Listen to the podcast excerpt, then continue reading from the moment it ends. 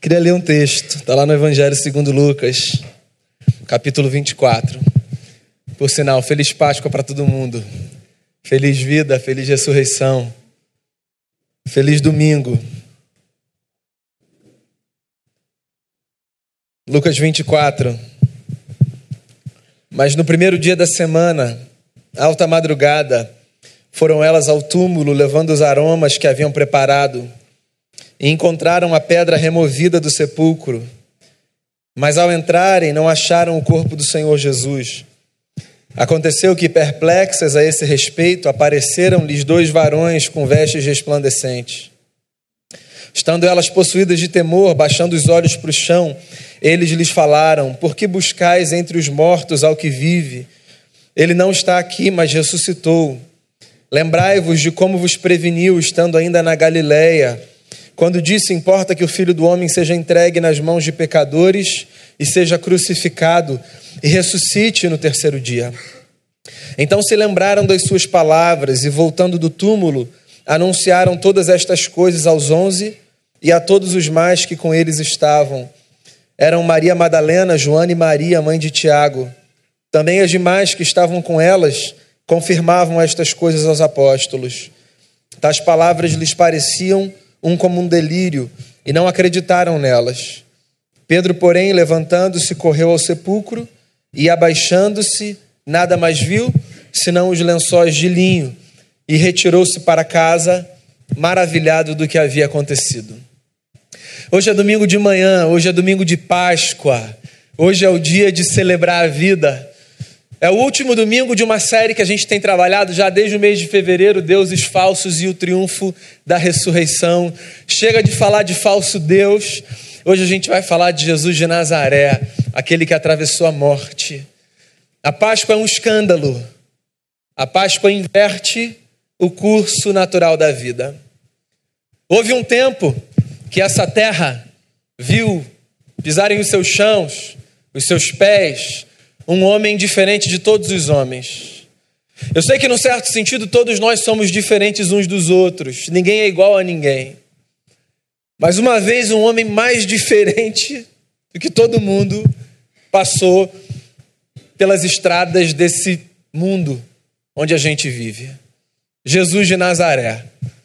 Algumas pessoas perceberam que ele era diferente antes mesmo da sua chegada.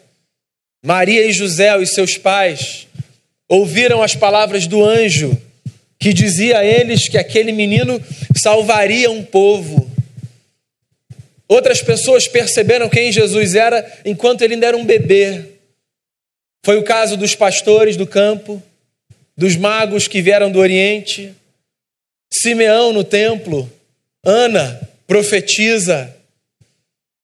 Muita gente foi percebendo a grandeza de Jesus à medida em que ele avançava no seu ministério. Os três últimos anos da sua vida foram derradeiros para que muitos olhos contemplassem que, de fato, aquele homem era diferente de todos os demais. Mas a verdade, meus amigos, é que a maior parte das pessoas que perceberam em Jesus ser ele o Filho de Deus se deram conta disso depois da sua morte e, sobretudo, da sua ressurreição. Jesus foi morto e há duas explicações para isso, se você quer saber. Existe uma explicação humana e existe uma explicação de fé, uma explicação divina. Do ponto de vista humano, Jesus foi morto como um perseguido político-religioso. Foi morto porque viveu uma vida que incomodava os demais. Pois é, num mundo mau como o nosso, quem se dispõe a viver uma vida cheia de beleza, cheia de força e cheia de alegria, incomoda muita gente. A vida de Jesus incomodava os poderosos religiosos. Eles não se conformavam com o fato, por exemplo, de Jesus dar mais valor à vida do que ao rito. Eles não conseguiam conceber um homem pobre da periferia do império surgindo no cenário como um grande mestre, como alguém que abençoava as pessoas, que curava os enfermos. Esse negócio desconfortava o coração de quem achava que tinha o controle da religião.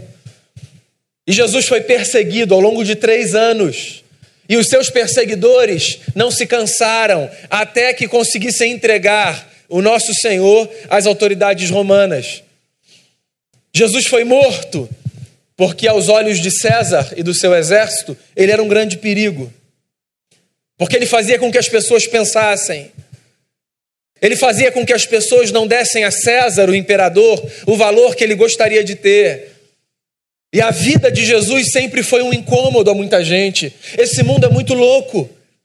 Você deve conhecer pessoas que, justamente por viverem uma vida ética, por viverem uma vida de amor, uma vida de graça, não são bem-vindas em alguns espaços. Existem espaços que são tão permeados pelas trevas que o mínimo de presença de luz traz um incômodo, um desconforto. E Jesus era assim. Só havia uma forma, da perspectiva humana, de acabar com o caos que Jesus provocava, levando aquele homem inocente ao madeiro. Sim, da perspectiva humana, o nosso Senhor foi morto pela vida bela que viveu. Mas essa não é a única explicação que há para a morte de Jesus. A tradição apostólica começou a ensinar que Jesus foi morto não apenas pela maldade dos homens. A tradição apostólica ensina que Jesus foi morto também por um projeto divino. Era a expressão dramatizada do amor de Deus pela humanidade. Um justo morrendo por pecadores, dando a sua vida. Eu leio os evangelhos e eu fico com a sensação de que Jesus tinha muita consciência da sua missão. Ele dava a sua vida. Ele seguia o curso da sua morte como quem sabia que tinha vindo a esse mundo para cumprir um propósito, fazer por mim e por você o que nós somos incapazes de fazer por nós mesmos, dar conta do nosso problema interno da maldade. A morte de Jesus não foi apenas um escândalo humano, a morte de Jesus foi um projeto divino. Há quem diga que antes de dizer haja luz, o Eterno disse haja cruz. A cruz é um projeto da Trindade para a redenção da humanidade. É por isso que quando nós olhamos para o Cristo no madeiro, nós não apenas lamentamos por ele, lamentamos muito mais por nós mesmos, pela nossa desgraça, pela nossa miséria, pela nossa condição caída, fraca, pelos nossos pecados, pelos nossos erros. A morte está posta, como sempre se põe quando chega. Nós falamos sobre muita coisa. Não tem nada que a gente possa falar sobre a morte. Porque a morte sempre traz consigo uma força descomunal. Ela tira as sandálias dos nossos pés, puxa a lágrima dos nossos olhos, aperta o nosso coração e faz com que a gente se cale. A morte, meus amigos, é o maior inimigo a ser vencido. Você pode explicar a morte de Jesus da forma como você quiser enfatizando a sua perspectiva humana, enfatizando a sua perspectiva divina. Acontece que a morte de Jesus, ocorrida na sexta, e o silêncio do sábado não puseram um fim na história de um povo. Pois é, por três anos Jesus andou pela Palestina, trazendo para si seguidores, gente que acreditava na sua mensagem, gente que devotava a sua vida à causa dele. E o que muitos imaginavam era que a morte de Jesus fosse colocar um fim nesse movimento. Acontece que o domingo de manhã chegou e algo extraordinário aconteceu. Como disse no começo da minha fala, a inversão do curso natural da vida. Domingo de manhã, mulheres foram ao sepulcro e foram com aromas para embalsamar o corpo de Jesus. Nem os discípulos acreditavam na ressurreição. Eu tenho um amigo que diz que se os discípulos acreditassem na ressurreição, as mulheres não teriam ido ao sepulcro com aroma, mas com confete e serpentina. Fazendo contagem regressiva, dizendo 10, 9, 8, 7, ressuscitou. Se elas vão com aroma, é porque elas vão para fazer um rito de morte. Elas vão embalsamar o corpo do seu Senhor. Elas vão honrar aquele que caminhou com elas ao longo de três anos. Ninguém acredita na ressurreição. A ressurreição é o absurdo do absurdo, é a inversão da ordem natural da vida, é o escândalo. A morte a gente sabe que a gente vai enfrentar. Ninguém espera encontrar de novo alguém que já viu ser sepultado. E elas foram no domingo de manhã, seis horas da manhã. ao lugar onde José de Arimateia, um rico seguidor de Jesus, membro do Sinédrio, tinha colocado o corpo do seu Senhor. E quando chegaram lá, viram o sepulcro aberto. Entraram, viram dois homens envoltos em luz. Uma descrição judaica para uma figura angelical. Perguntaram a eles: Onde vocês colocaram o corpo do meu Senhor?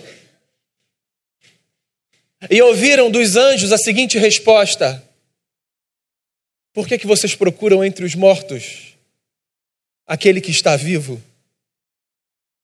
Ele não disse para vocês, lá na Galileia, que o filho do homem precisaria padecer e seria entregue às autoridades e seria morto e ressuscitaria ao terceiro dia. Lucas fala uma coisa engraçada.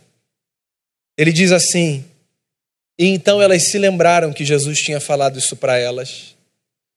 Como é que a gente se esquece de um negócio desse?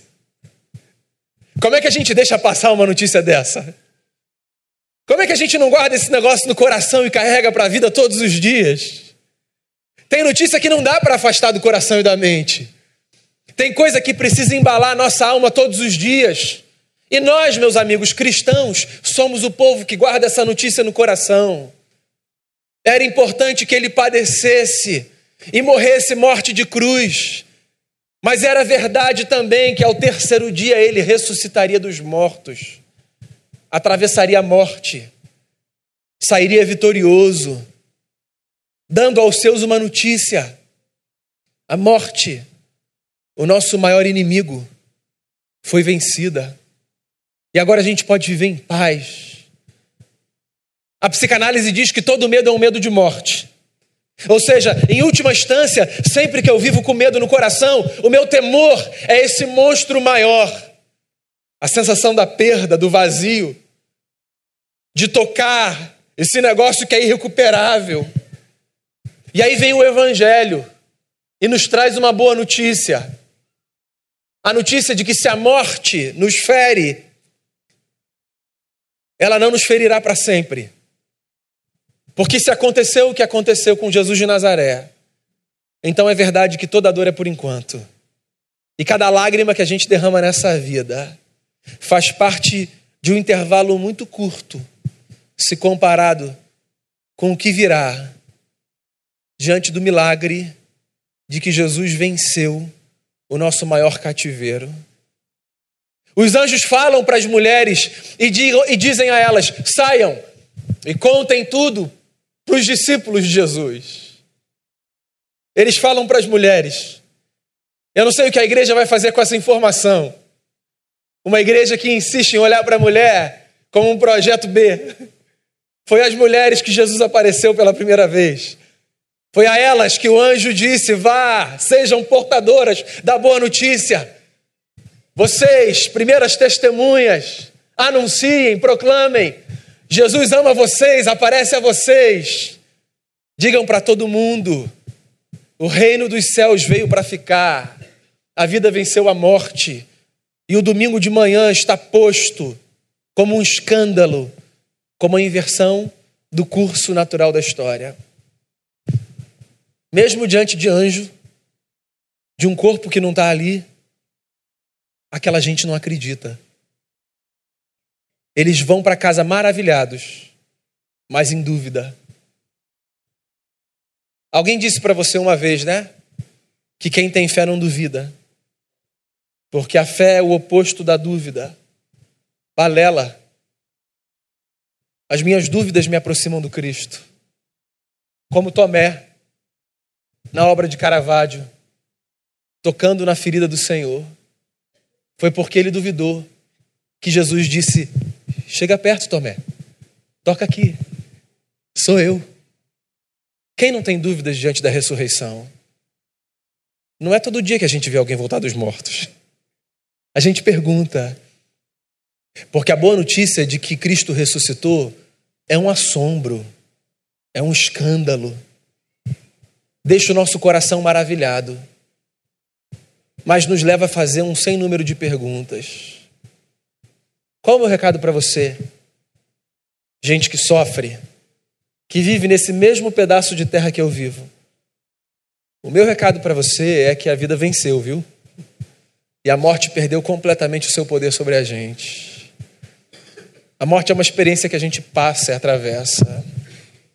Mas sobre nós, ela perdeu o seu poder final. Porque nós devotamos a nossa vida ao Nazareno, aquele homem de quem falavam mal e diante de quem viravam o rosto. Aquele que não carregava em si, diferente das pinturas que nós costumamos ver, beleza alguma ou formosura. Ferido, humilhado, tratado como escárnio, ciente da sua missão, carregando nos seus ombros muito mais do que o peso do madeiro, carregando nos seus ombros o peso dos meus e dos seus pecados. Se a sexta foi dia de chorar, e se o sábado foi dia de se calar, a boa notícia é que hoje é domingo. E o domingo sempre chega. E hoje é dia de celebrar. Jesus venceu. Por que, que você procura entre os mortos aquele que está vivo? Guarda no coração essa esperança. Homem, mulher, jovem, velho e criança. A boa notícia é para todo mundo, para cada um de nós. Deus nos ama e a morte perdeu o seu poder sobre nós. Feche seus olhos, faça a sua oração, prepare o seu coração para a ceia do Senhor.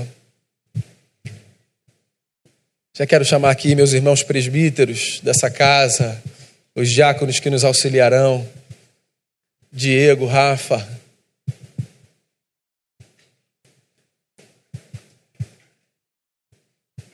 Na quinta, Jesus se reuniu com seus amigos.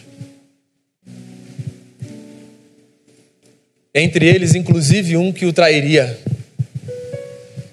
Jesus sabia disso. Judas também.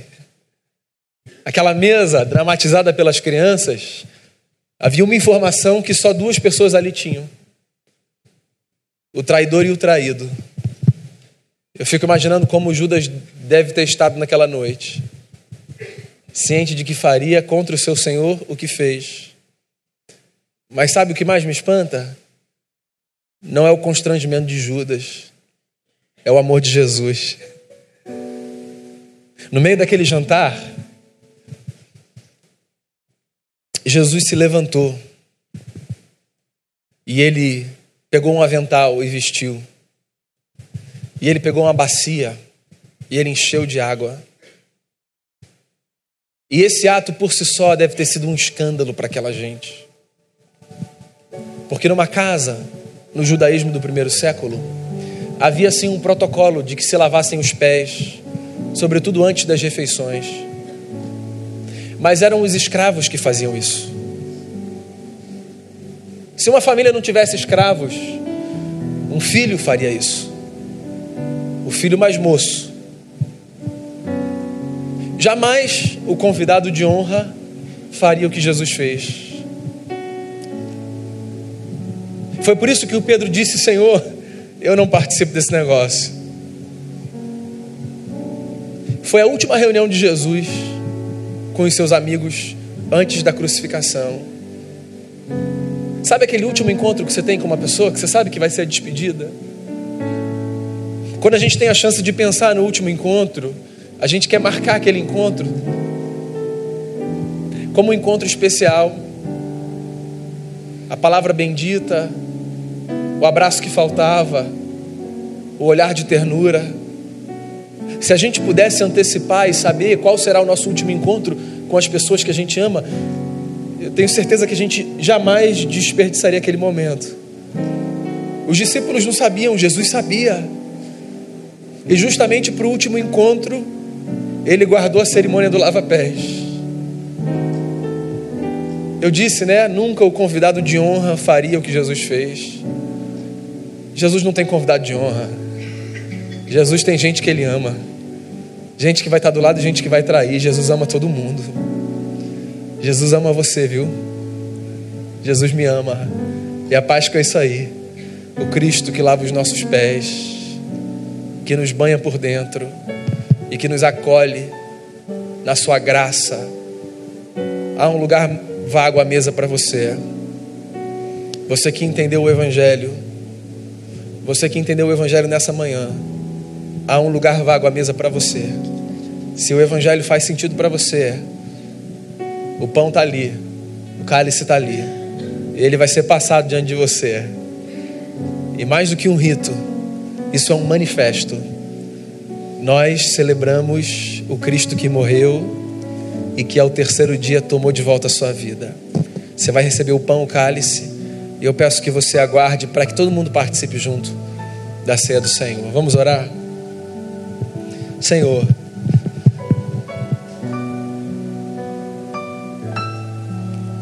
a morte naquela cruz, a muitos pode parecer ter sido o fim de um movimento, o fim de uma causa. Dois mil anos se passaram e a gente continua a viver esse negócio com força. Porque a sexta, Senhor, ela deu lugar ao sábado e o domingo chegou depois dele. E um anjo disse a uma mulher: Não procurem entre os mortos aquele que vive. Obrigado, Senhor, pela vida de Cristo em nós. Obrigado por esse espírito que foi soprado sobre a gente. Obrigado por carregar não apenas na via dolorosa, Senhor, aquele madeiro sobre o qual o Senhor foi posto, mas por carregar sobre os seus ombros o peso do pecado da humanidade. Muito obrigado. E muito obrigado por atravessar a morte e abrir o cativeiro da nossa maior prisão. Que o domingo seja domingo de esperança. Que o pão e o vinho nos abençoem. É a oração que eu faço em nome de Jesus. Às vezes a gente acha que é na nossa força que a gente se identifica com Deus. Deus que morre no madeiro, morre no madeiro para dizer para a gente que é na nossa fraqueza que Ele se identifica com a gente. Eu jamais creria num Deus imune à dor e ao sofrimento. Para mim só faz sentido um Deus que sabe o que eu atravesso. Então, ao comer do pão, lembre-se, é na sua fragilidade na sua fraqueza, na sua vulnerabilidade que você encontra Deus. Feche seus olhos, faça uma oração antes de comer do pão e agradeça pela graça de ter um Deus que se identifica com você, não no que há de mais forte, mas no que há de mais frágil.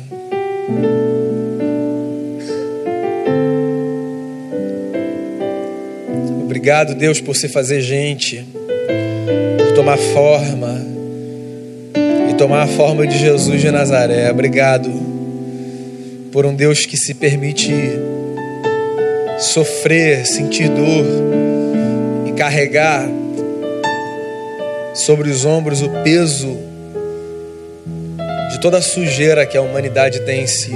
Obrigado por esse gesto de amor. Que nesse momento, ao comermos do pão, o nosso coração seja fortalecido.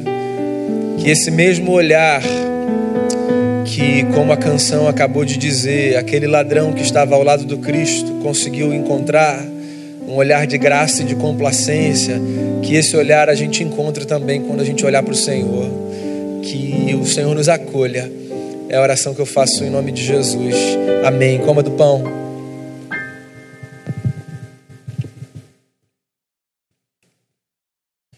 Obrigado também, Pai, por aquele sangue vertido na cruz a nossa esperança. Isso é um escândalo, mas essa é a nossa esperança. Obrigado pelo Cristo que, que verteu o seu sangue por pecadores de maneira vicária, substitutiva. Obrigado por morrer no nosso lugar, para que ninguém mais precise escolher a violência como uma linguagem religiosa ou de nenhuma natureza. Purifica o nosso coração, empurra a gente para a vida mais bonita que a gente puder. Obrigado, Senhor. A gente celebra a sexta porque a gente sabe que a esperança do domingo inundou o nosso coração. Então, que o nosso coração, ao tomarmos do cálice nesse momento, seja tomado pela esperança de quem sabe que foi purificado por Cristo Jesus. Abençoa cada pessoa aqui, cada família aqui representada. Que esse tempo de Páscoa seja um tempo de celebração da vida por causa da vida de Jesus em nós. No nome dele, amém. Beba do cálice. Muito obrigado, Senhor, por essa manhã, pelo que esse domingo representa para a gente. Que a gente viva guardando essa verdade no coração. Não importava que o Cristo padecesse e ressuscitasse ao terceiro dia. É no nome dele que vive para todo sempre que nós oramos agradecidos. Amém.